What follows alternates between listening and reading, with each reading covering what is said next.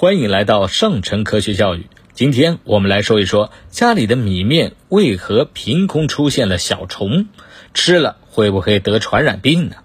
其实啊，米里面的虫并不是凭空出现，而是通过虫卵孵化的幼虫。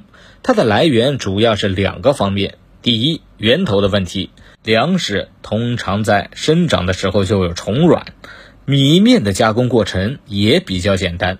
主要是为了将营养物质保留下来，成虫在加工过程中会被杀死，但是剩下的营养部分仍带有虫卵，这些虫卵在适宜的条件下便会孵化成幼虫。二，储藏环境和运输的问题，在这个过程中会有虫源，温度和湿度达到合适的条件，便会迅速的繁殖。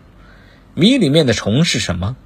米虫也叫米象，米象是由瑞典生物学家林奈在1763年发现的。米象这个名字来源于它细长的鼻子，其个头只有三到四毫米，鼻子却有一毫米长。米象有翅膀可以飞行，但在米仓中很少飞行。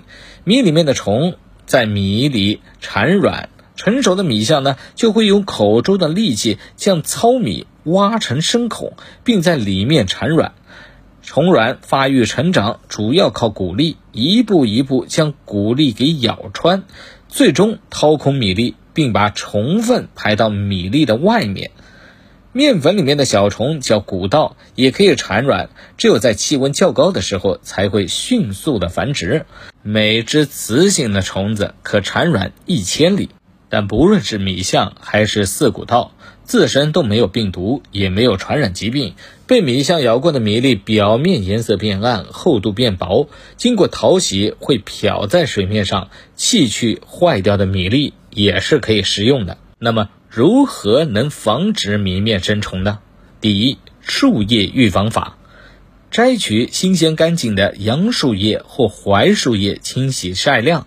晒干后盖在米粒上面，厚度保持三厘米左右，即可预防米象。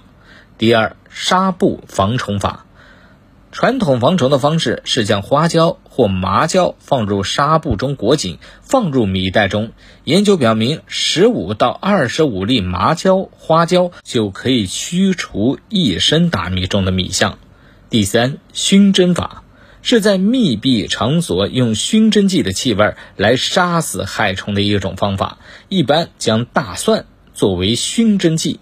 研究表明，十到十二瓣大蒜放入米中，三天就可以杀死一升大米中几乎所有的米象。第四，隔氧法。